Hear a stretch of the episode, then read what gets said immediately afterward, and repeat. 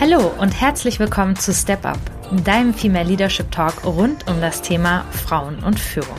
Ich bin Nora Ast, ich bin Wirtschaftspsychologin und systemische Therapeutin und unterstütze mit meinem Unternehmen Leading Mindfully Führungskräfte im Finden und Leben eines mutigen und authentischen Führungsstils. Mich beschäftigt dabei die Frage, was es braucht, damit wir mehr Frauen in Führungspositionen haben und wie Frauen es gelingen kann, dabei ihre ganz persönlichen Stärken einzusetzen. Um hier spannende und vielfältige Antworten zu finden, spreche ich in diesem Podcast mit unterschiedlichen Gesprächspartnern und Gesprächspartnerinnen. Ich freue mich, dass ihr dabei seid und wünsche euch viel Spaß.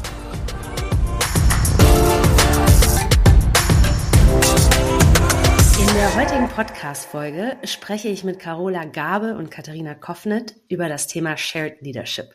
Die beiden sind 2018 ihre erste geteilte Führungsrolle bei der Deutschen Bahn angetreten.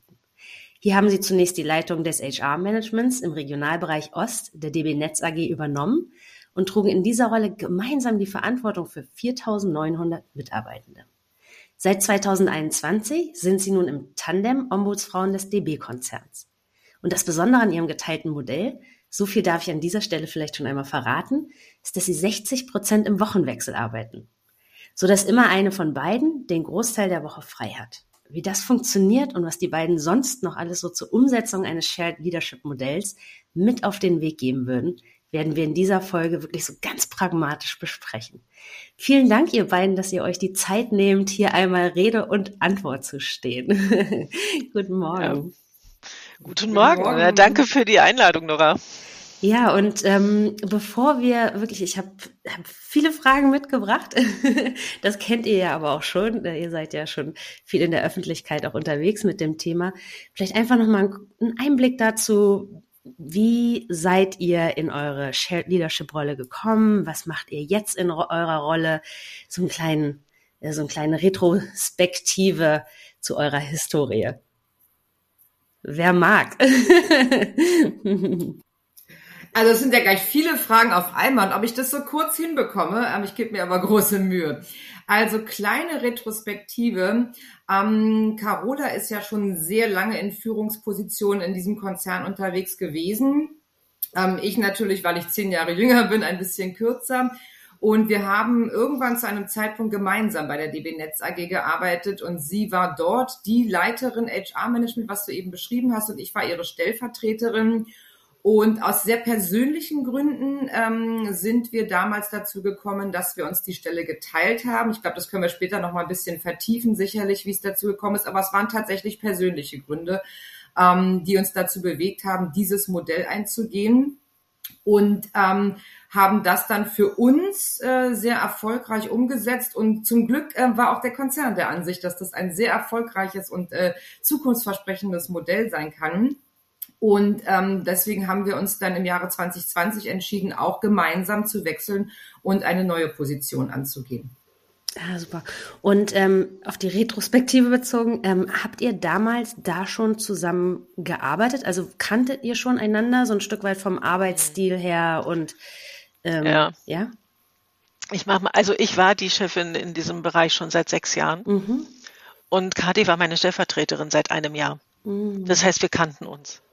Und witzigerweise ist es so, ähm, wir haben dieses Modell ja, wir haben gesucht, wie wir ein bisschen kürzer treten könnten und trotzdem eine gute Position behalten können. Und wenn wir heute manchmal drauf gucken, dann sind wir sehr fasziniert, was wir da angerichtet haben, ja. Denn es war damals für uns eine gute Lösung für unser Thema, nämlich, dass wir Arbeit und Leben besser miteinander verbinden wollten. Dass das so eine Auswirkung hat und dass wir darüber inzwischen ja auch andere beraten. Das war für uns völlig, also es war nicht abzusehen und auch nicht klar und es war auch gar nicht gewollt damals. Ja. Also wir hatten unseren eigenen Plan für die freie Zeit und das hat sich echt sehr anders entwickelt. Mhm. Sind wir auch ganz glücklich drüber. Ja, ja, und auch in der Tat anders entwickelt, weil viele Erkenntnisse, die wir heute haben, dass dieses Modell eben kein reines Teilzeitmodell ist, ähm, dass wir beide weniger Stunden arbeiten, sondern dass es uns als Menschen verändert hat, uns als Führungskräfte verändert hat und auch für unser gesamtes Umfeld ähm, nicht nur eine Veränderung, sondern auch Mehrwerte generiert. Das war uns damals, muss man ehrlicherweise sagen, gar nicht so klar. Mhm. Dieser disruptive Moment, muss man mal sagen, den haben wir am Anfang schon geahnt. Aber dass der so äh, krass sein wird, das war nicht vorherzusehen. Für uns jedenfalls damals nicht. Ich meine, es ist fünf Jahre her, als wir das konzipiert haben.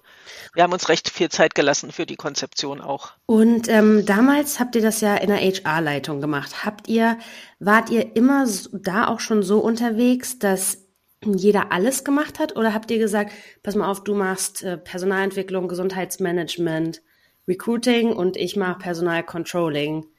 Mhm. Ähm, Nee, also wir, wir, waren tatsächlich schon immer so unterwegs. Ähm, der Hintergrund, ähm, haben wir ja beide auch schon gesagt, waren eben sehr persönlicher. Wir wollten beide anders arbeiten. Sprich also in der Prio sozusagen war das Thema weniger Stunden zu arbeiten. Und wir haben uns ja deswegen dann auch in der Phase der Konzeptionierung für das Wochenmodell entschieden, damit eben jede von uns möglichst lange Zeit frei am Stück hat. Und dann kam natürlich auch irgendwann das Thema auf, wie teilen wir die Stelle auf? Wir haben beide sehr unterschiedliche Hintergründe. Carola ist Wirtschaftsingenieurin und ich bin Rechtsanwältin. Und da liegt es natürlich nahe zu sagen, wir teilen das nach Themen auf, auch gerade weil die DB Netz AG ähm, ist ja das Infrastrukturunternehmen der Deutschen Bahn, also alles, was Schiene, Schotter, Schwelle ähm, gehört, ist ähm, DB Netz AG. Da ist natürlich das Thema Ingenieuren, ähm, auch der Techniklastig, ähm, etwas, wo man es entsprechend aufteilen könnte. Aber durch dieses Wochenmodell haben wir uns dann eben damals schon entschieden zu sagen, okay, wir machen wirkliches Shared Leadership. Das heißt, diejenige, die arbeitet, ist voll verantwortlich. Und in der Woche, wo die andere arbeitet, ist sie voll verantwortlich und haben uns eben ganz bewusst entschieden, es nicht nach Themen aufzuteilen. Ach, klasse. Genau. Mhm. Und was vielleicht auch nochmal ganz wichtig ist, was nämlich schon der eine Point in so einem Sharing-Modell ist, ähm, es war natürlich, wenn man so will, eine Weiterentwicklungsmaßnahme für Kati damals. Und das macht irgendwie nur Sinn, wenn sie genau das weiter lernt und äh, mitmacht, was ich vorher insgesamt gemacht habe. Das heißt, wenn wir uns geteilt hätten, hätte jeder vielleicht so seine, ähm, seine Lieblingsthemen genommen. Aber das ist ja nicht der Sinn. Der Sinn ist ja, dass man eine gewisse, ich sag mal schon mal das Wort Resilienz auf der Stelle hat und die ist gegeben, indem wir beide, äh, beide alle Themen bedienen können. Und das ist auch einer der Vorteile im Sharing-Modell. Das muss man klar und sagen. Nur so nutzt man ja auch seine Ressourcen. Also wir führen unser Unternehmen auch so. Jeder hat seine eigenen Projekte, aber ich sag mal, die Hälfte unserer Projekte führen wir gemeinsam und stecken auch gemeinsam genauso drin. Und das Tolle finde ich dabei, jeder kann auf jede E-Mail beantworten. Ja. Ne? Also jeder ja. ist antwortfähig an jeder Stelle. Und dann, was macht ihr in, auf eurer heutigen, in eurer heutigen Rolle? Weil Ombudsfrauen, ich weiß nicht, ob sich da, so HR-Leitung kann man sich, glaube ich, noch einiges drunter vorstellen. Ähm, was sind, was sind Ombudsfrauen? Könnt ihr das nochmal kurz beschreiben? Also als also wir sind Ombudsfrauen für das innerbetriebliche Konfliktmanagement. Also nicht das klassische, was man vielleicht aus den Medien kennt, Ombudsfrau bei einer Versicherung, wo sich Menschen hinwenden können, die Probleme mit der Versicherung haben oder bei der Deutschen Bahn, was ich vielleicht auch anbieten würde, wenn man ein Thema mit Verspätung oder ähnlichem hat.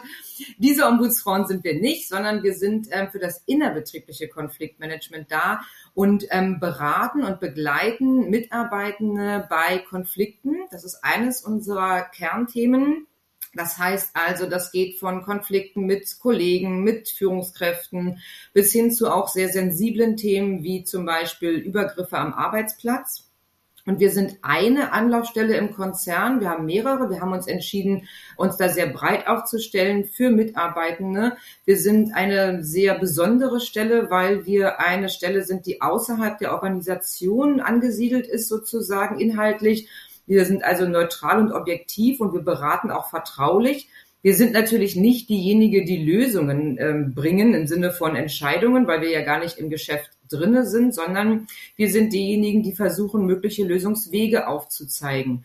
Ähm, das können ganz unterschiedliche Themen sein. Was wir sehr stark im Konzern fördern, ist das Thema Mediation.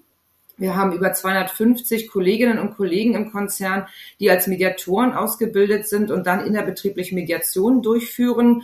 Ähm, das steuern und begleiten wir. Und als Ombudsfrauen sind wir natürlich auch in der Rolle unterwegs, dass wir gucken, dass die Themen, die vom Gesetzgeber her entsprechend ähm, umgesetzt, angepasst werden etc., dass das auch im Konzern in der richtigen Umsetzung ähm, passiert, wie zum Beispiel Themen wie Whistleblowing-Gesetz oder Beschwerdemanagement und sowas.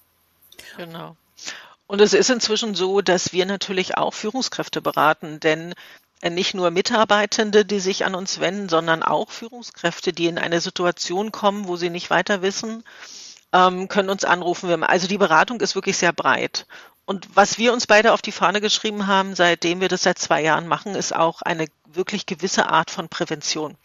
Das heißt Weiterbildung zum Thema Konfliktmanagement, Kommunikation, Umgang mit Konflikten, was ist Mediation? Und dieses Thema in die breite Masse des Konzerns tragen, denn wir sind eine ähm, komplette Wiedergabe dieser Gesellschaft mit allen Themen, die es gibt. Und wir wissen, gerade du, die da in den sozialen Medien bist, wissen, wie der Ton rauer wird, äh, wie wir merken, äh, dass die, dass die Menschen manchmal unsicherer werden in ihrer Kommunikation, äh, dass sie härter werden in der Kommunikation. Und das ist alles das, was diesen Konzern auch bewegt. Ja. Und ähm, wen, also zwei Fragen habe ich dazu. Das eine ist, äh, wen führt ihr da heute? Ähm, das ist das eine. Und das andere, was mich interessieren würde, ist, wenn es dann so einen Konflikt gibt, gebt ihr den dann wochenweise weiter oder begleitet ihr dann den im, im wechselnden Wochentakt? Also bei den Konflikten ist es tatsächlich so, dass wir uns entschieden haben, das Modell ähm, weiterzuentwickeln und da arbeiten wir One Face to the Customer. Das heißt, derjenige, der jetzt zum Beispiel bei Carola landet, weil es ihre Arbeitswoche ist, ich habe ja diese Woche frei, äh, den begleitet Carola auch weiter.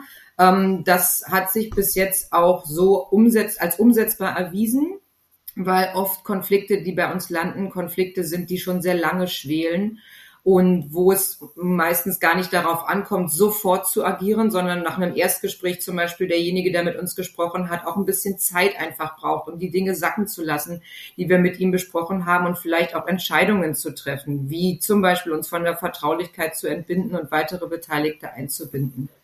Und genau, also in der Rolle jetzt haben wir ein sehr kleines Team. Wir sind äh, vier Menschen, vier Frauen äh, zufälligerweise. Das heißt also zwei Kolleginnen, die mit uns gemeinsam die Ombudsstelle gestalten. Eine Kollegin ähm, organisiert die gesamte Ombudsstelle, ist auch erste Ansprechpartnerin für Mitarbeitende und Kolleginnen und Kollegen, die bei uns anrufen. Und die andere Kollegin verantwortet hauptsächlich den Mediatorenpool. Ja, okay. Und ähm, ich hatte gerade so die Idee, dass wir mal ähm, schauen. Ab dem Punkt, wo ihr gesagt habt, wir wollen jetzt in so ein Modell übertreten, was so die wesentlichen Bausteine und Punkte waren, weil mir geht's wirklich heute auch in unserem Gespräch nochmal darum, ich habe sehr viele Frauen, die ich so im täglichen treffe, die sagen, Führung könnte ich mir dann vorstellen, wenn ich es shared mache. Weil zum einen ähm, bin ich sehr selbstkritisch und traue mir das nicht zu, aber mhm. wenn ich da jemanden an der Hand hätte, dann dann könnte man sich ja abstimmen und dann ist man ja gemeinsam verantwortlich. Und dann natürlich das Thema so Vereinbarkeit ähm, von Leben und alles, was es mit sich bringt und, äh, und dem Beruf. Und dann aber ja. sehr häufig die Unternehmen, die sagen, nee, das, das machen wir nicht, da sehen wir ein Risiko. Ähm, und aus welchen Ängsten, Sorgen auch immer. Und ähm, vielleicht können wir da einmal so lang gehen, so ganz äh, so strukturell. Ähm, ja, hat euer Unternehmen Juhu geschrien, als ihr damals gesagt habt, wir wollen das machen? Und was sind eure Tipps, um das einzu, um das anzugehen? Genau. Also es ist, äh, ist wirklich sehr klassisch gewesen. Als wir uns dieses Modell überlegt haben, haben wir auch andere interviewt. Wie habt ihr das dann gemacht? Was ist so die Quintessenz und was sind die Vorteile fürs Unternehmen? Das war nämlich einer der Punkte.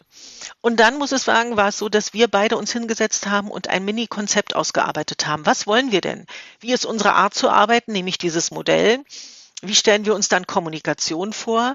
Wir haben uns beide gefragt, was könnten denn die, ähm, die, die Kritiker sagen, die das nicht wollen? Und die Antworten darauf gefunden und gesucht, ja.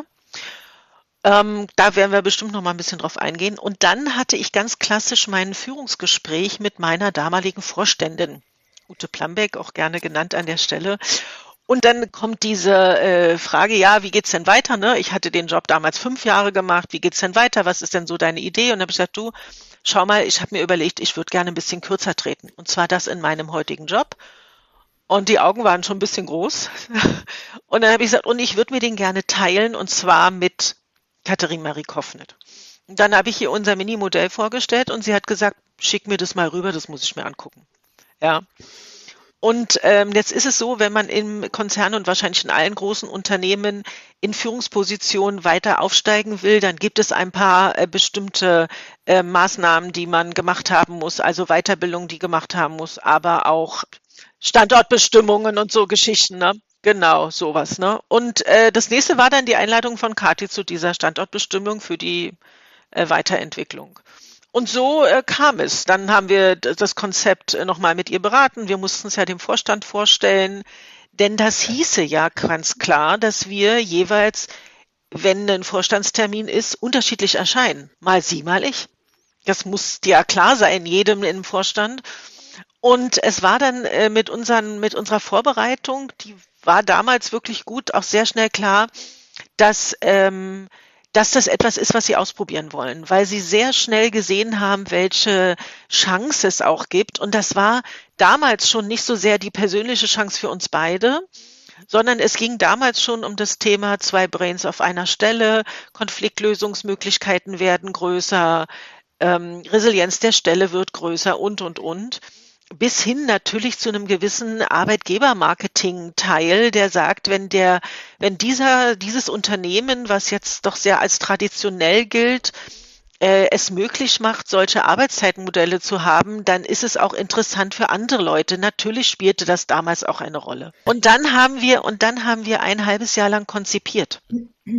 Nochmal, ganz explizit wir beide. Mhm. Und die Verabredung war auch, dass wir das erste Jahr es in, als Pilot machen. Ja. Und dann beide Seiten, nämlich der Arbeitgeber und wir beide gucken können, ob wir das überhaupt wollen, weil auch wir beide wussten ja überhaupt nicht, auf was wir uns einlassen. Und das ist auch etwas, muss ich mal sagen, wenn man von außen drauf guckt, was ich auch jedem sagen will. Wir hatten einen Coach, und das war eine sehr, sehr gute Idee, denn das hat nichts damit zu tun, dass wir beide uns kannten und gut miteinander äh, gearbeitet haben und unsere Werte schon mal ausgetauscht hatten, sondern so ein Modell ist eine berufliche Ehe. Das muss man sehr klar sagen. Mhm. Und die muss gut organisiert sein. Ja, auf jeden Fall. Und ähm, jetzt würde ich ganz gerne, jetzt ist bei euch ja wirklich optimal gelaufen, ne? Und ich höre das aber leider oft, dass dann so, nee, ich habe das schon mal im Unternehmen angesprochen und die wollen das nicht. Gehen wir mal so ein bisschen von dem Worst Case aus. Ihr seid ja auch Personalerin, ihr kennt ja auch so ein bisschen das Umfeld. Ähm, also allererstes hast du eben gerade äh, gesagt, Cola, Interviews führen. Ähm, das wäre so euer Tipp. Ist, ah, nochmal davor. Ähm, wäre das gut, sich zuallererst mal schon mal die Person zu suchen, mit der man sich das vorstellen kann, um gemeinsam in dieses ähm, in, diese, in diese Bearbeitung dieses Feldes einzutreten wahrscheinlich, oder? Das ist, dass man sagt, so wer würde es denn mit mir machen? Ich, also wenn es das und wenn das Unternehmen sozusagen gar nicht will und dieses Thema gar nicht anbietet, ja, ist mal die Frage, ob man im Unternehmen arbeiten will, aber alles klar, ja, weil das hat für mich sehr viel mit, mit Zukunftsweisung zu tun. Aber wenn man wirklich der Erste ist, und ja, das waren wir damals in wir unserer Ebene auch, mhm. ne, ähm, dann ist es natürlich sehr gut, wenn man jemanden hat. Und da hilft Netzwerken. Mhm. Welches auch immer, das muss man sehr klar sagen, das sage ich auch heute jedem, da hilft Netzwerken. Offen sagen, ich würde es tun, auf andere zugehen, mit denen ich es mir vorstellen kann, sich dann gut kennenlernen. Also Netzwerken ist für mich heute eh das neue A und O, wie sich diese Welt weiterentwickelt, ja. Okay, also ich würde mir vorab die Personen suchen. Bleiben wir mal an der Stelle. Sorry, dass ich das jetzt so auseinandernehme, ne? Ja, aber ich will es wirklich. Achtung, aber nur in einem Unternehmen, wo es das gar nicht gibt, ja, sage genau. ich mal. Weil ansonsten finde ich, geht auch alles andere. Ja, das ist jetzt der, das ist jetzt der Case, der mir am echt am häufigsten ähm, begegnet, dass es Unternehmen gibt, die sagen, haben wir noch gar nicht. Mhm. Ähm, und dann, wenn ich mir diese Person suche, würdet ihr da mitgeben, dass es gut ist, wenn das jemand ist, der auch so ein bisschen ganz anders ist als ich? Oder wie, nach welchen Kriterien würdet, würdet ihr sagen, sucht ihr diese Person aus? Was, was würdet ihr an der Stelle mitgeben? Also es geht alles. Ja? Ähm, natürlich muss eine Grundsympathie da sein. Ja? Also das, wenn die nicht da ist, dann halte ich es schon für sehr herausfordernd. Ähm, man kann durchaus sehr unterschiedliche Persönlichkeiten haben. Das ist ja gerade das Bereichernde in diesem Modell. Und man kann sogar unterschiedliche Führungsstile haben. Wichtig ist, dass man die gleichen Werte hat, ja, dass man eben eine Basis hat, um gemeinsam diese Stelle inne zu haben und eben auch gemeinsam nach außen zu repräsentieren. Aber oft ist es ja so, gerade beim Netzwerken, dass eben eine gewisse Grundsympathie da ist und dass man natürlich auch ähm, ähnliche Bedürfnisse hat im Sinne von Background, warum ich auf Teilzeit ja. gehen möchte. Also die können natürlich ganz mhm. unterschiedlich sein. Der eine kann kleine Kinder haben, der andere pflegebedürftige Eltern, der andere will studieren. Aber was mich eint, ist eben die Tatsache, ich möchte gerne in Teilzeit arbeiten und ich möchte trotzdem Verantwortung übernehmen. Ja, das, das muss ein einen. Und dann braucht man natürlich auch eine gewisse Grundsympathie, weil Carola hat es angesprochen, das Thema berufliche Ehe. Dieses Modell hat sehr viel mit gegenseitigem Vertrauen zu tun. Ja, ähm, man muss sehr offen miteinander sein, weil natürlich man auch die Entscheidung der jeweils oder des jeweils anderen eben auch möglicherweise nach außen vertreten muss. Da muss man eben auch intern offen über solche Sachen reden. Und dazu muss man sich dann eben auch schon ein Stück weit kennen. Das heißt, wenn wir jetzt diese Konstellation weiterspinnen, ich suche mir jemanden, um eben auch gemeinsam zu versuchen, dieses Modell im Unternehmen zu etablieren und eben mit zwei Stimmen da vielleicht ein bisschen äh, eine stärkere Kraft inne zu haben, dann sollte ich mir vorher auch die Zeit nehmen, mich gegenseitig mehr kennenzulernen, um diese Dinge ja, eben super. vorher abzuklären. Mhm. Genau. Und was wir empfehlen, ist wirklich, muss man sagen, ein Coach von ziemlich Anfang an. Denn ich werde dann sehr häufig gefragt, wie machst du das dann? Wie, wie kriegst du raus, ob derjenige die gleichen Werte hat wie du oder ähnliche oder ob, er, ob der Werte hat, mit denen du leben kannst? Mhm. Ja, also das ist ja eher so der Punkt. Es geht weniger, mhm. weniger um ähnlich mhm. und gleich. Es geht darum, kannst du damit leben? Wie in der Ehe, ne? Kannst du mit den Macken des anderen leben? So. Und ich sage immer, der, für mich ist der praktische Teil der, dass ich sage, okay, erzähl mir doch mal zwei, drei Situationen aus deinem Leben, und wie bist du damit umgegangen und wie siehst du es heute? Wie lange ist das her? Und daran, finde ich, kann man, wenn man das gegenseitig macht, sehr schön erkennen, wie der andere tickt. Ja, mhm. und es immer wieder hat man sowas. Ja, oder wenn man, wir haben ja auch gemeinsame, wir kennen gemeinsame Menschen, auch darüber reden, wie siehst du das, wie habe ich das erlebt, in welcher Situation habe ich da zusammengearbeitet und so weiter und so fort. So nähert man sich an. Und das ist etwas, was wir jedem mitgeben. Und wie gesagt, wir beraten ja inzwischen auch selbst Paare. Und das ist so immer der Beginn dessen. Ja, ja okay. Lernt euch kennen. Mhm. Super. Habe ich interessanterweise auch mit meinem Geschäftspartner gemacht, bevor wir überhaupt gegründet haben. Wir waren früher Kollegen, aber haben wir uns zusammengesetzt und haben wir gesagt, warum wollen wir unternehmerisch tätig sein? Ja. Ähm, was ist, was sind die Werte, die uns hier leiten?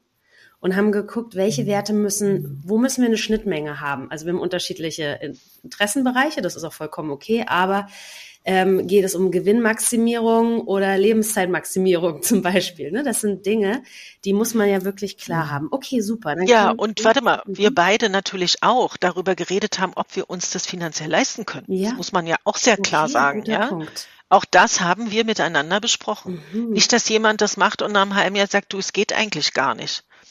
Ja, oder was sind die, was sind die, die, wir haben ja auch irgendwann gesagt, wir haben eine aktive ähm, Scheidungsfolgevereinbarung. wir haben eine Trennungsvereinbarung. Super, ja, klar. Genau. Na klar, muss man ja. drüber reden von Anfang an. Mhm. Wann, wann geht's nicht mehr? Ja, ach, richtig gut. Ja, interessant, wir haben auch natürlich beim Notar äh, so, was ist, wenn es auseinandergeht? Ne? Wie machen wir das finanziell? Wer kriegt welchen Teil des Unternehmens? aber bei euch dann auch nochmal, so was wären, was steht denn da drin? So was wären Punkte, wenn wir uns trennen oder ähm, wer kriegt dann was nee, ging, oder wer, wer kriegt nee, nee, die Kinder? Es ging halt, es ging eigentlich halt darum, es ging halt eher darum, wie wir damit umgehen, wenn wir ähm, vielleicht nicht mehr glücklich sind. Und zwar hat das ja nichts nur unbedingt mit der Shared-Beziehung zu tun, mhm. sondern darin, dass vielleicht einer sich weiterentwickeln will. Kathi ist, ich glaube, sogar zwölf Jahre jünger wie ich. Ja, das ist also schon ein Unterschied. Mhm. Und ähm, auch die Frage, ähm, will, kriegt jemand ein Angebot? Ja. Was macht er dann? Ja, denn der, der Wechsel, den wir jetzt gemacht haben zum Beispiel, ähm, für uns war der irgendwie sehr unkompliziert, aber wir wissen, dass es ganz spannend war, wie wir das getan haben. Und auch da haben wir darüber geredet, wollen wir das beide zusammen? Willst du da bleiben? Ähm, willst du dir einen anderen Sharing-Partner suchen? Will ich vielleicht voll arbeiten? Also das, da haben wir schon nochmal drüber diskutiert und auch mit dem Team nochmal von vorne angefangen, so klein wie es war. Aber es waren alle Ängste wieder da im Team, die auch beim ersten Team da waren, die wir beide ausräumen mussten, ja. Mhm. Also es war sehr spannend. Mhm. Du sagst mal, es ist ein kleines Team, aber es waren die gleichen Themen wieder. Ja, okay. Also guck mal, können wir an die erste Stelle einen Haken machen. Also andere Personen suchen, mit der gemeinsame Werte klären, sich mit einem Coach eventuell schon beraten lassen, damit der raussucht, so was, was steckt eigentlich in euch und wo ist die gemeinsame Schnittmenge. Was dann ja auch gut ist, ihr habt gesagt, ihr habt ähm, Interviews geführt, das kann man dann ja auch mit dem, äh, mit der zukünftigen schon machen und dann ja auch hinterher immer sprechen, so was würde dafür von für dich in Frage kommen, was ginge gar nicht. Das ist ja dann auch nochmal so ein ganz guter Abgleich. So, und jetzt haben wir uns zu zweit gefunden und jetzt geht's ja weiter in Richtung, wir erarbeiten ein Konzept. Und vielleicht könnt ihr nochmal sagen, welche Punkte gehören in ein solches Konzept? Naja, also natürlich muss man zuerst mal sich überlegen, wie möchten wir arbeiten. Ja, also das ist natürlich nicht 100 Prozent äh, im Vorhinein alles äh, festzulegen, weil man ja gar nicht ähm, die praktische Erfahrung hat, aber sich grundsätzlich mal zu überlegen, wie möchte ich arbeiten, wie stelle ich mir das vor, wie gehe ich mit meinen Stakeholdern um. Also wirklich einen äh, rundum 360 Grad Konzept zu machen. Ähm, und da gehört natürlich auch rein, sich zu überlegen, gerade wenn wir diesen Fall äh, von dir jetzt mal ähm, weiterspinnen, dass es das im Unternehmen noch nicht gibt. Also wer könnten die relevanten Stakeholder sein in diesem Unternehmen? Um dieses neue Arbeitszeitmodell, was ja aber letzten Endes viel mehr ist als ein reines Arbeitszeitmodell, äh, bei uns einzuführen oder zumindestens darüber zu reden und es vielleicht zu pilotieren. Und dann eben auch sich zu überlegen, wenn ich mit diesen Stakeholdern in den Austausch gehe, an wen komme ich überhaupt ran und so weiter, ähm, zu gucken, dass ich auch eben bei den Vor- und Nachteilen immer diesen 360-Grad-Blick habe. Denn letzten Endes arbeiten wir alle in Wirtschaftsunternehmen und wenn man mal ganz knallhart die Zahlen gegenüberstellt, dann sind das eben 120 Prozent, die das Unternehmen bezahlen muss für eine Stelle, die mit 100 Prozent, sage ich mal, besetzt ist, ja. Aber natürlich eigentlich mit 200 Prozent Brain. Also diese Argumentation muss man sich überlegen, wo könnte eben auch für das Unternehmen gerade der Mehrwert sein, wenn sie sich auf so ein neues Modell einlassen und auch bereit sind, dafür erstmal ein bisschen Geld in die Hand zu nehmen. Also das sind, glaube ich, Punkte, die ganz relevant sind in so einem Konzept, sich zu überlegen und eben auch, was wären meine ersten Schritte? Ja, also wen kann ich wie mit einbinden, wenn denn dieses Modell tatsächlich anfängt zu starten? Wie kann ich das Thema Ängste bedienen? Ähm, und dann und lass so uns gerade mal so ein bisschen konkreter werden. Was, was meinst du mit erste Schritte? Ähm, wer sind die Interessengruppen, die man vielleicht nicht so auf dem Schirm hat? Könnt ihr da ein paar Beispiele noch nennen? Hm. Hm. Also klar, als erstes kommt natürlich das Team. Ja? Also wir hatten damals ein Team von gut 20 Direct Reports, ähm, alles unterschiedliche Menschen. Und ähm, dadurch, dass wir uns für dieses Wochenmodell ja entschieden haben, war ja auch klar, dass wir uns auch die Mitarbeitendenführung nicht aufteilen, sondern dass wir gemeinsam führen. Und das ist natürlich für Mitarbeitende erstmal eine Herausforderung. Da kamen dann schon Fragen wie, äh, heißt es, ich rede jetzt immer mit beiden? Oder was ist, wenn ich mit einer rede? Ähm, sagt denn die andere nächste Woche was anderes? Oder wie stelle ich mir das vor? Also das Thema tatsächlich auch bei den jeweiligen Gruppen daran zu denken, ähm, sehr offen dieses Konzept zu besprechen, um mögliche Ängste eben zu nehmen. Also klar, das ist das Team, das sind die Stakeholder um mich herum. Also wir waren damals in der Regionalbereichsleitung. Das heißt, unsere ganze Kollegen von der Regionalbereichsleitung mitzunehmen, Führungskräfte auf gleicher Ebene, den Vorstand, die Interessenvertretenden mitzunehmen, aber eben auch, ähm, wir sind ein integrierter Konzern, möglicherweise außerhalb unseres eigenen Unternehmens im Konzernverbund, ähm, sich Stakeholder anzuschauen bis hin zum Vorstand. Ja. Genau. Und jetzt nochmal äh, ganz praktisch, wenn du zurückgehst und du hast ein Unternehmen, die das gar nicht haben, dann würde ich mal gucken, wer sind denn so die, äh, die, die die Menschen in dem Umfeld, was ich habe, äh, die einen gewissen Einfluss auf Entscheidungen haben. Und dann gucke ich mir an, wer wird mhm. dem denn am positivsten gegenüberstehen? Ja, wenn ich die Leute kenne. Und auf die würde ich zugehen und sagen, Mensch, hast du schon mal Jobsharing gehört? Will ich es dir mal vorstellen? Also die, die, sage ich mal, im Zweifel auch eine informelle Macht im Hintergrund haben. Das können Betriebsräte sein, wie auch immer. Ja, denn ähm, neben dem wir machen etwas für uns, wir arbeiten beide weniger, ist ja der Punkt. Was, welches, welchen Vorteil hat der fürs Unternehmen? Und das ist das, was in unserem Strategiethema nochmal kommt. Welchen Vorteil hat das Unternehmen? Und da ist das Thema ähm, ähm, Arbeitgebermarketing ein großes gewesen bei uns, ja. Und das nochmal auszuflacken und auch zu erklären, was man darunter meint, so in kleinen Unternehmen, die, die beschäftigen sich vielleicht nicht mit Arbeitgebermarketing, aber welche Außenwirkung das haben kann. Und ein vierter Punkt, der in unserem Konzept ganz wichtig war, war das Sache, die Frage der Kommunikation, weil die Frage kommt immer wieder, wie kommuniziert ihr miteinander? Also wie stellt ihr sicher, dass die, dass der Austausch unter euch stattfindet, dass der andere weiß, was die Woche passiert ist? Wie macht ihr das? Ganz praktisch. Das wollen die Leute wissen. Und wie kommuniziert ihr mit anderen? Ja, also diese Festlegungen, wir bleiben, also es arbeitet derjenige, der arbeitet und der andere ist nicht da. Deshalb so ein Podcast wie heute ist eben wirklich eine Seltenheit. Wir haben das auch ganz konzept wirklich durchgezogen. Es gab nur Führungskräftetreffen des Gesamtkonzerns. Da sind wir mal beide aufgetaucht. Aber ansonsten ist es so, auch nach außen die Botschaft zu senden. Es gibt ein Sharing-Modell. Und der, der arbeitet, ist da und der, der frei hat, hat frei. Ja? Und natürlich gibt es die Verabredung, und diese haben wir auch aufgeschrieben damals im Konzept, wenn wichtige Dinge passieren, dann können wir durchaus auch in unserer freien Woche etwas tun. Das ist nicht die Frage. Das war immer das Angebot, das machen wir heute, das war damals so. Aber das haben wir aufgeschrieben wirklich, damit unsere Kollegen, unser Stakeholder, unsere Regionalbereichsleitung, der Vorstand wussten, aha, so arbeiten die beide, um Vertrauen zu schöpfen. Weil das war der Punkt, Vertrauen herzustellen, dass wir das beide miteinander regeln. Das war der Punkt, das war der, das Ziel dieses Papiers, was irgendwie sechs Seiten hatte. Vertrauen herzustellen, passt mal auf, so funktioniert das Modell, so kommunizieren die miteinander, so kommunizieren die mit euch, ja. Und, äh, und dieses haben wir gemacht und da haben wir uns wirklich Multiplikatoren gesucht, denen wir es erzählt haben, wo wir dachten, die könnten positiv gegenüberstehen. Und dann auch die, wo wir wussten, die würden extrem sagen, Sie mal, ihr spinnt doch jetzt beide, ja. Naja, so die Personaler, die können ja so einen Spaß machen, ja. Sowas. Auch denen haben wir es erzählt, weil wir wollten, wir wussten ja, wir werden es irgendwann sagen müssen. Und wir haben übrigens sehr genau festgelegt, in welcher Reihenfolge wir mit wem sprechen. Also wir haben ein richtiges Projektmanagement dahinter ja, klar, gehabt. Einen Kommunikationsplan, ne? ja. Wir haben einen Kommunikationsplan gehabt, wirklich ganz genau in welcher Woche wann, wann ist Vorstandssitzung, wann geht es überhaupt durch, wann können wir reden, und so weiter. Und dann haben wir natürlich, äh, dann darf man die Mitarbeitenden nicht vergessen. Wenn man dann das Modell vorstellt, sagt, hier, das sind eure beiden neuen Chefinnen, dann stehen wir mit offenen Mündern da und sagt, na super. Ja, und jetzt kann ich mir aussuchen, mit wem ich rede oder so. Und wir haben die damals mit so einem kleinen Feedback-Tool begleitet, ein halbes Jahr lang, dass sie uns Feedback geben konnten, und zwar anonym, weil uns klar war, dass sie uns jetzt nicht ins Gesicht werden würden, sagen würden, dass sie es blöd finden.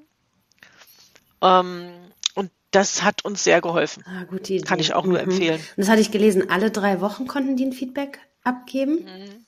Naja, soziale erwünschte Antworten waren, waren zu vermeiden, sozusagen deshalb alle drei Wochen, weil alle zwei wäre halt immer eine dann da gewesen. Ja. Das wollten wir nicht, deshalb alle drei. Alle drei. Und das wäre auch ein Tipp, den ihr so mitgeben würdet an die Mitarbeitenden, äh, an dass man das ja, macht. Wenn es mhm. noch gar nicht etabliert, ja, das gehört zum Gesamtpaket, wenn man den Vorstand überzeugen will, dass man sowas macht. Ja, ja, mhm. gehört halt auch eine gewisse Feedback-Kultur dazu. Ja. Und man merkt dann übrigens auch, dass natürlich dieses Sharing-Modell an sich eine komplett andere Feedback-Geschichte ergibt. Ja, ja, okay. Muss man einfach sagen als früher. Und dann habt ihr gerade gesagt, also so diese, diese Pluspunkte, was hat das Unternehmen davon? Arbeitgebermarketing, habt ihr gesagt, zwei Köpfe denken mit, mehr Resilienz auf der Stelle, weil wenn eine Person ausfällt, kann der Job trotzdem weitergemacht werden. Jetzt sind wir gerade an dieser Stelle. Was, ähm, Kathi, du schüttelst so den Kopf. Sag was dazu. Ja, also wenn eine von uns beiden längerfristig ja, ausfällt, dann. dann Tatsache, ja, dann würde die andere einspringen. Aber grundsätzlich ist es so, Kern unseres Modells ist ja, dass die Funktion ausgefüllt ist. Und eigentlich ist es egal, ob das ein oder zwei sind. Wir haben zum Beispiel auch eine entpersonalisierte E-Mail-Adresse, die sich eben nur auf die Stelle bezieht. Und das bedingt natürlich auch, dass wir ganz klassischen Stellvertreter oder jetzt eine Stellvertreterin haben. Das heißt, wenn jetzt zum Beispiel ich in meiner nächsten Woche krank werde, dann geht nicht Carola arbeiten, sondern wir leben dieses Sharing-Modell mit dem Punkt, die Stelle ist ah, nicht besetzt, ja. weil diejenige krank ist. Das heißt, die Stellvertretung tritt ein. Und das ist genauso auch bei einer Urlaubswoche. Mhm. Also wenn ich nächste Woche Urlaub hätte, dann müsste auch nicht Carola arbeiten, sondern unsere Stellvertreterin würde übernehmen. So, als ob die Stelle auch nur mit einem Menschen besetzt ja. wäre. Äh, das, ja, und das ist extrem wichtig, weil wenn man es mal andersrum durchspielt, dann hat man niemals Urlaub.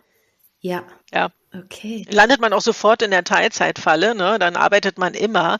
Das ist wirklich, äh, das muss man ganz dringend auch dazu sagen. Das ist nicht so, dass der andere komplett einspringt. Aber es ist natürlich so, dass das Wissen ja vorhanden ist in der zweiten Woche. Ne? Und wenn ich zum Beispiel, ich habe dann das erste Mal drei Wochen Urlaub gemacht und meine Vertretung äh, war eben, dass sie quasi, ich mache dann so Urlaub, dass ich eine Freiwoche, eine Arbeits- und eine Freiwoche Urlaub mache und dann ist sie eigentlich nur sieben Tage da.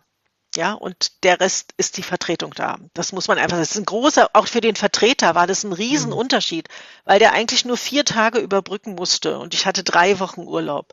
Also auch unser Stellvertreter ähm, war sehr, sehr glücklich mit der Variante. Ne? Das, das kann man überhaupt nicht, also alleine dieses Urlaubsthema, das kann man nicht äh, groß genug schätzen. Und ähm, lass noch mal einmal ganz kurz, bevor wir weitergehen, ähm, bei den Vorteilen bleiben, die man auch gut einem ähm, Arbeitgeber vorlegen kann. Ähm, Resilienz habt ihr noch gesagt. Gibt es noch irgendwas, was man manchmal so vergisst oder ähm, im Kopf behalten sollte? Oder sind das die wesentlichen Punkte? Naja, da sind schon noch Sachen, die, sage ich mal, ähm, vielleicht nicht so auf den ersten Blick sichtbar sind. Aber es ist ja so, dadurch, dass wir beide uns gegenseitig ja die besten Coaches sind, weil wir ja gegenseitig ähm, beide in den Themen total drin sind, ähm, alle Stakeholder kennen, auch die Hidden Agenten kennen, die vielleicht irgendwo sind ähm, und über alles miteinander reden können, weil zwischen uns gibt es ähm, keine Tabus, also da ist wirklich hundertprozentiges Vertrauen. Dadurch ähm, entwickeln wir uns natürlich auch gegenseitig weiter. Also wir reflektieren uns ja gegenseitig. Das heißt, wir verändern uns auch, weil nie in meinem Leben habe ich so eng mit jemandem zusammengearbeitet und mich selber so viel reflektiert oder ich wurde reflektiert von jemandem.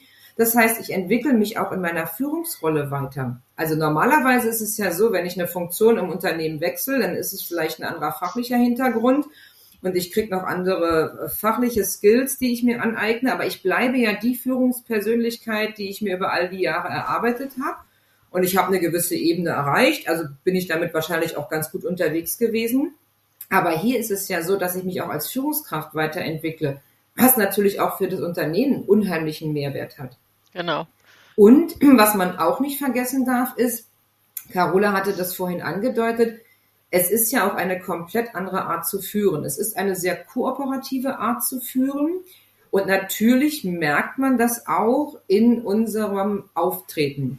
Das heißt aber auch für unser Team, wir hatten damals ein Team von sehr vielen jungen Mitarbeitenden, wo auch viele Potenzial hatten, vielleicht später mal Verantwortung zu übernehmen, ist es natürlich ein Wahnsinnszeichen, was man als Unternehmen in die Mannschaft sendet, zu zeigen, okay, es ist durchaus in Ordnung, auch als Führungskraft nicht immer sofort eine Entscheidung parat zu haben, sondern Dinge zu reflektieren, zu diskutieren, zu Entscheidungen zu kommen oder auch mal zu sagen, hm, also ganz ehrlich, da wüsste ich jetzt auch gerade nicht, wie mit umzugehen, lasst uns das mal diskutieren. Das macht man alleine so nicht.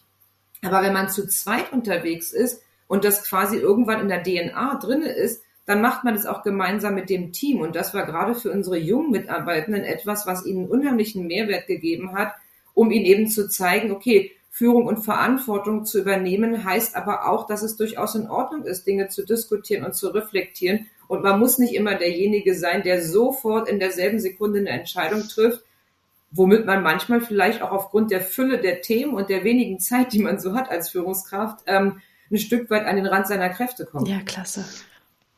Genau, und es ist deshalb so spannend. Also ich bin ja die Lebensältere und äh, für mich galt es noch viel mehr. Und dieses Loslassen war nicht so einfach am Anfang. Das muss man sehr klar sagen.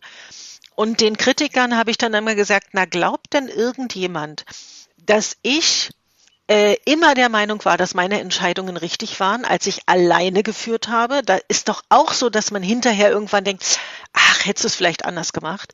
Und bei dem Thema Kommunikation und, und Informationsweitergabe äh, habe ich immer gesagt, Meint wirklich irgendjemand, dass er, wenn er alleine Chef ist, sich immer an alles erinnern kann, was jeweils mhm. passiert ist? Das ist, äh, das ist einfach Quatsch. Das ist ja da auch nicht so. Aber im Sharing wird das immer so hochgehoben und als Negativum und ja, wie macht ihr denn den Informationsaustausch untereinander? Denke ich, wenn ich alleine bin, kann ich mir auch nicht alles merken. Wir beide allerdings können uns wahrscheinlich die letzten fünf Jahre angucken, was wir jeden Tag gemacht haben. Das kann, glaube ich, keiner sagen. Ja. Und deshalb finde ich es immer so lustig, aber dies ist immer ein Gegenargument gewesen. Ja, das ist zu viel Zeit zur Übergabe.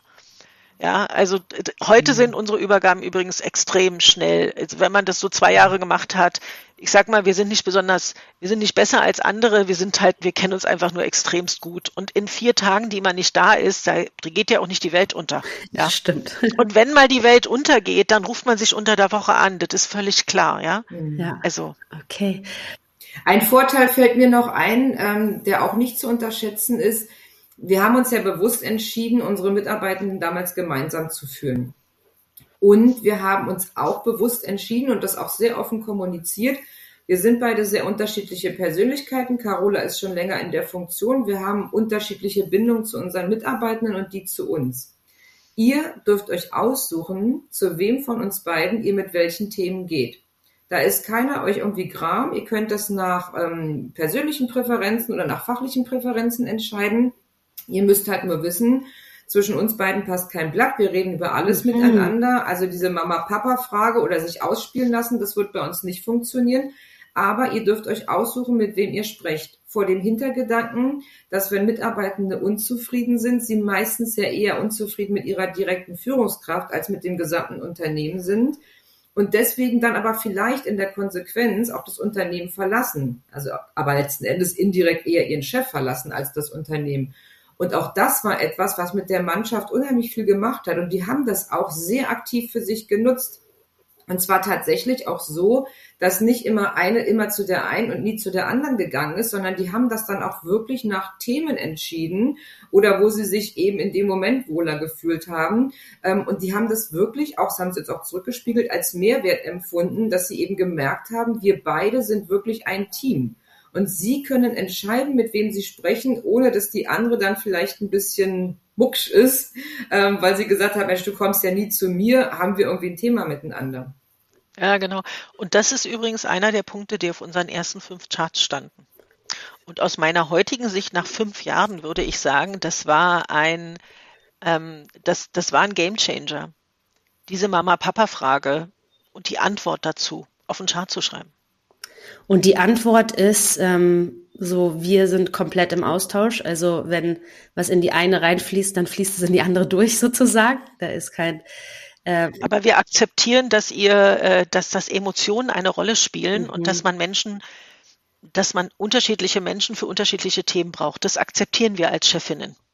Mhm. Ja, toll. Ja, und dann lass uns doch mal jetzt wirklich so in die konkrete Praxis eintauchen. Ich habe äh, vorab schon mal gelesen, dass ihr immer den Montag als einen Überschneidungstag habt. Macht ihr das nach wie vor so? Was ist da, ja? Was ist so euer Tipp für die Übergabe? Genau. Also der Montag ist unser gemeinsamer Tag und wir würden auch ähm, empfehlen, ähm, ein 60-Prozent-Modell ähm, anzustreben, wenn man gemeinsam in ein Tandem geht 50-50 ohne Überschneidung ist vielleicht irgendwie machbar, halten wir aber für nicht empfehlenswert. Also ein Überschneidungstag sollte schon da sein, eben für die Übergabe der Themen, aber auch für einen persönlichen Austausch. In der alten Funktion war unser Montag auch sehr klar durchstrukturiert. Das heißt, wir haben uns vor Corona-Zeiten morgens außerhalb zum Frühstücken getroffen, zwei Stunden. Und dort haben wir eben auch außerhalb des Büros ganz bewusst auch räumlich alle die Themen besprochen, die eben nicht in diesen Übergaben, die Carola angesprochen hat, ähm, niedergeschrieben waren. Also wir machen halt jeden Abend so eine kleine Tagesschau, Schau, ähm, wo die Themen des Tages ähm, drinne stehen, die nicht über den gemeinsamen Kalender oder das gemeinsame E-Mail-Postfach nachlesbar sind, wo man eben so ein bisschen auch die Zwischentöne besprechen kann aus irgendwelchen Meetings, ja, wo eben das nicht in der Agenda steht, sondern die Stimmung im Meeting war sehr angespannt. Ich habe das Gefühl, da ist irgendwas im Hintergrund oder Herr oder Frau XY hat sich sehr kritisch verhalten, war destruktiv, solche Dinge. Das besprechen wir da, weil diese Übergabe von diesen weichen Sachen, von diesen Sozialthemen, die auch dahinter stecken, immens wichtig ist, damit natürlich auch eben dieses Modell, die Stelle wird vollumfänglich ausgefüllt, egal wer da ist und jeder weiß alles, auch zu 100 Prozent bedient wird, auch mit den weichen Themen. Und dann haben wir am Montag alle die Termine gemacht, die wir gemeinsam machen wollten und auch sollten, so wie wir uns das überlegt haben nach unserem Konzept. Das heißt also Übergabe mit der Assistentin, äh, Joe mit dem Stellvertreter, Joe mit dem Team oder eben nachmittags dann die Termine, wo wir einfach aus unterschiedlichen Gründen gemeinsam auftreten wollten. Und wir gönnen uns auch immer noch ähm, den Montagabend gemeinsam, ähm, wo wir mal ein Glas Wein trinken gehen, wo wir einfach auch so gemeinsame strategische Überlegungen anstellen ähm, oder an Projekten arbeiten, das ist kein Muss, dass man das so macht. Für uns hat sich das als gut erwiesen, ähm, so zu arbeiten und sich auch gemeinsam äh, Freiräume außerhalb des Büros zu suchen. Aber das Thema Übergabe ist etwas, wo wir glauben, dass das schon mit entscheidend ist, dass man auch diesen Raum hat, sich Themen zu übergeben und das nicht nur über die Medien macht, sage ich mal, wie jetzt Sprachnachrichten oder äh, eine Tagesschau aufzuschreiben. Und die Tagesschau, jetzt bin ich neugierig, die schreibt ihr jeden Tag auf? Also die, die gerade ihre Arbeitswoche hat, die schreibt jeden Abend so ein kurz. Ja, also schreiben ist relativ, weil wir sind beide etwas schreibfaul. Das heißt, ähm, wir sprechen die übers Handy in OneNote ähm, über die Diktierfunktion. Mhm. Das heißt, es ist dann geschrieben, weil wir beide keine Sprachnachrichten mögen, sondern lieber geschriebenes Lesen. Mhm. Ähm, und das ist aber wirklich beschränkt auf die Themen, die man nicht mhm. ähm, im gemeinsamen Kalender, E-Mail, Protokollen und so weiter findet. Also mhm. eher die weichen Themen oder worauf man achten sollte oder irgendwelche ähm, Überlegungen, die während eines Meetings oder so mhm. entstanden mhm. sind. Das hört sich ähm, sehr umfangreich an. Am Anfang war das auch sicherlich für jede von uns ein Lernprozess. Ähm, mittlerweile beschränken wir uns da schon auf das Wesentliche und das macht man halt irgendwie so quasi nebenbei oder wenn wir jetzt doch mal wieder ins Büro fahren, ähm, dann spricht man das im Auto schnell rauf. Also das ist kein Problem. Ja. Und wir haben ja vorhin gesagt, wir haben eine gemeinsame Mailadresse mhm. und da kommen alle wichtigen Themen an.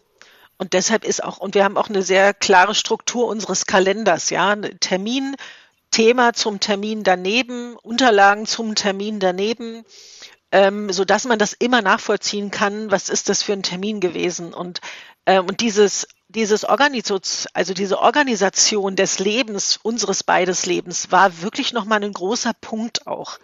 Das genauso festzulegen, zu kommunizieren nach draußen, die E-Mail-Unterschrift richtig zu machen. Unsere persönlichen E-Mail-Adressen, da kommt eine Abwesenheitsnotiz. Äh, wir sind im Shared Leadership. Bitte schicken Sie Ihre Mails da und dahin. Diese Mails werden nicht gelesen oder wenig gelesen. Also so eine Sachen auch gemeinsam zu besprechen, war ein großer Teil auch der Vorbereitung des Ganzen. Ja, ähm, und da sind eigentlich alle Unterlagen, alle Wesentlichen drin und das, was wir in OneNote machen. Also ich mache das zwischen den Terminen oder manchmal danach schreibe ich kurz in OneNote rein. Und das ist ja eher für mich, damit ich weiß, was ich ihr Montag früh erzählen muss, was wichtig ist. Und äh, Sie habt auch einen gemeinsamen Kalender. Ja. Ja, okay. Und ähm, was hat sich so über die Jahre und über die Zeit verändert? Also was sind so Sachen, wo ihr sagt, hm, so sind wir gestartet, das haben wir dann auf jeden Fall umgestellt? Es ist ganz spannend. Wir haben, also wir haben viele Dinge behalten und auch im neuen Job nochmal überprüft. Wir haben auch den Montag, ist der Montag richtig, wollen wir auf Mittwoch gehen? Also darüber haben wir geredet.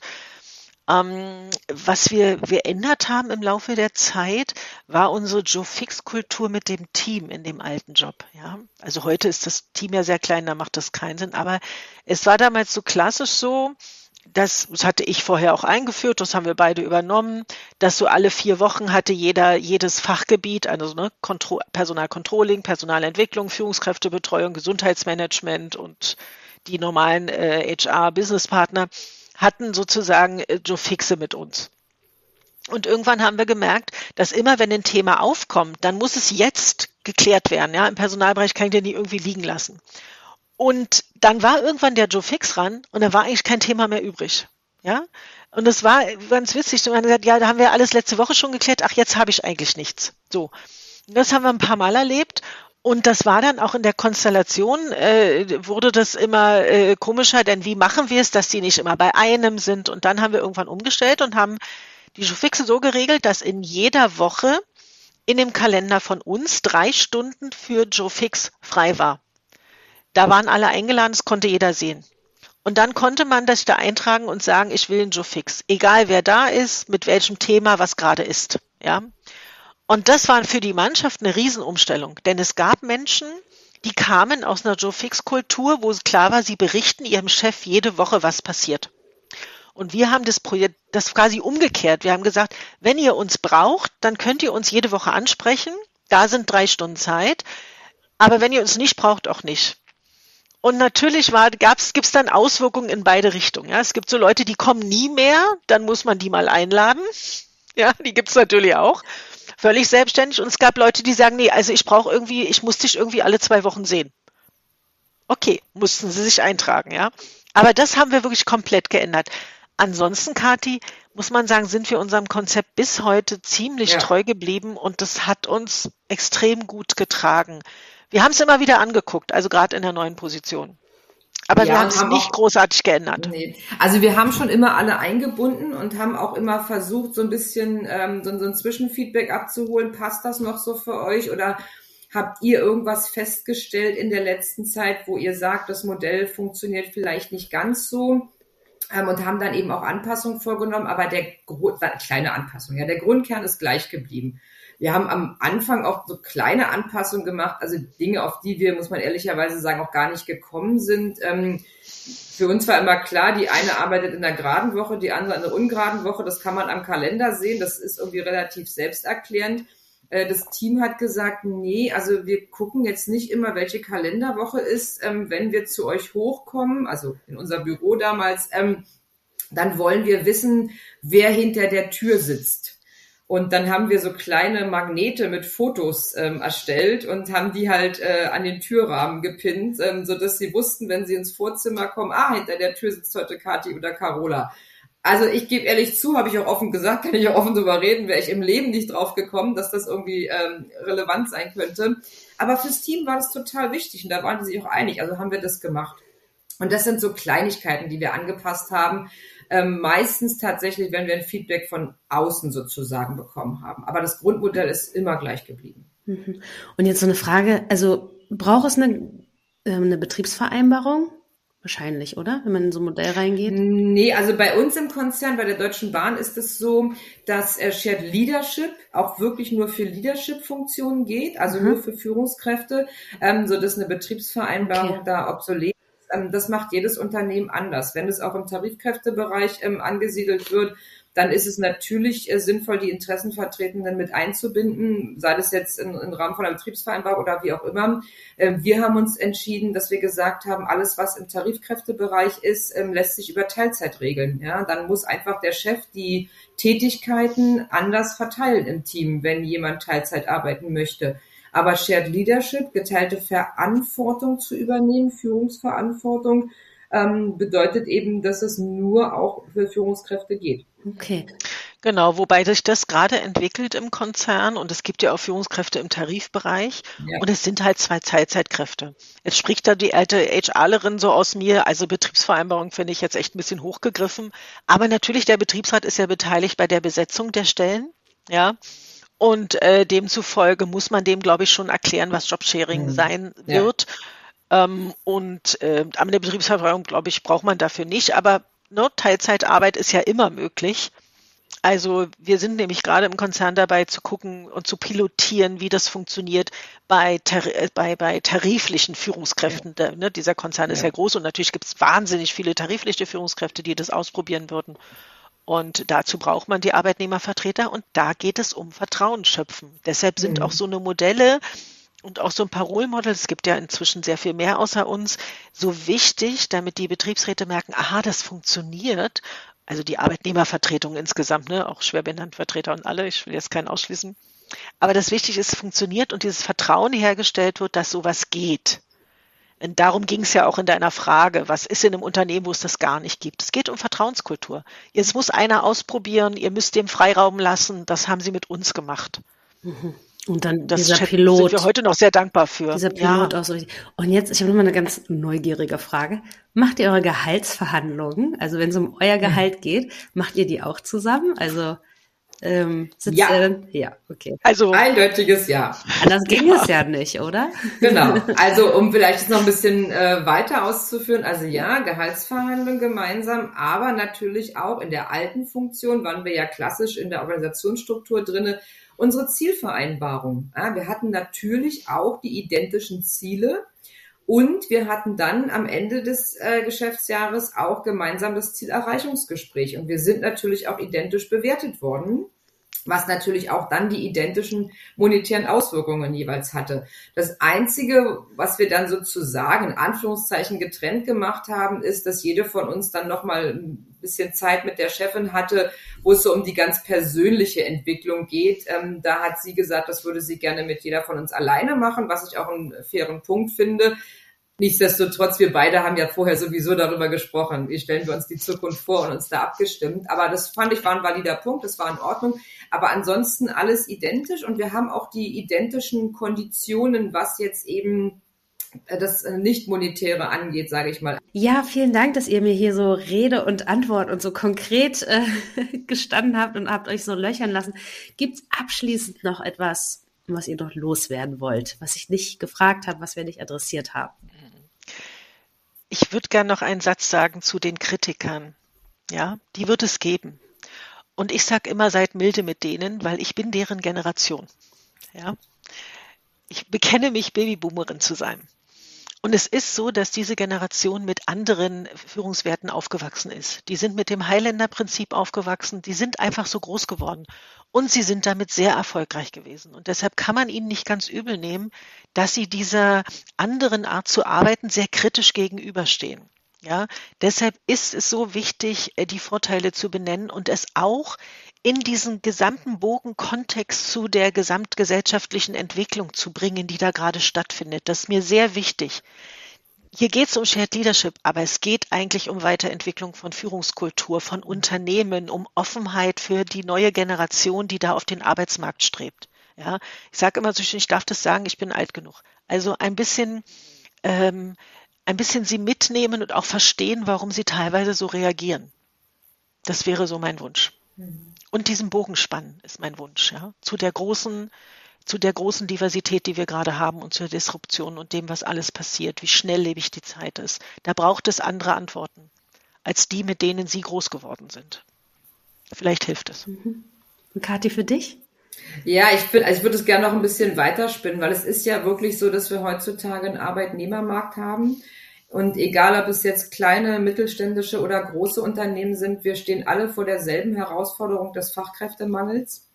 Und jetzt ist Shared Leadership nicht der Weisheit letzter Schluss, aber es kann ein gutes Modell sein, um als Arbeitgeber eben auch attraktiver zu werden und Antworten zu haben für diese Generation, die danach wächst, die mit anderen Werten, so wie Carola es beschrieben hat, groß geworden ist und eben auch ihr Leben anders gestalten will. Ja.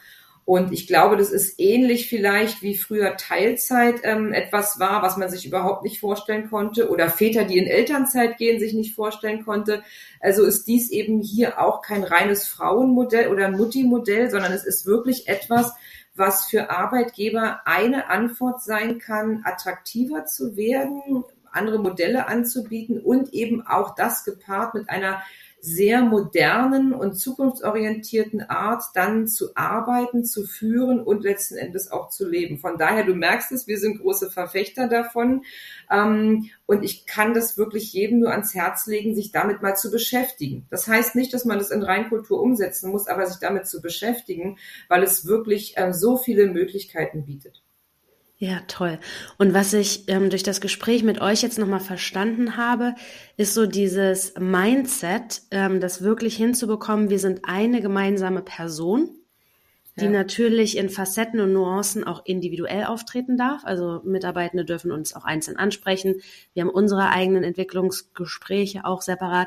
Aber im Prinzip müssen wir gucken, mit welchen Instrumenten, mit welchen Strukturen, Prozessen schaffen wir diese Überschneidung der, dieser beiden Personen, die wir sind, in eine.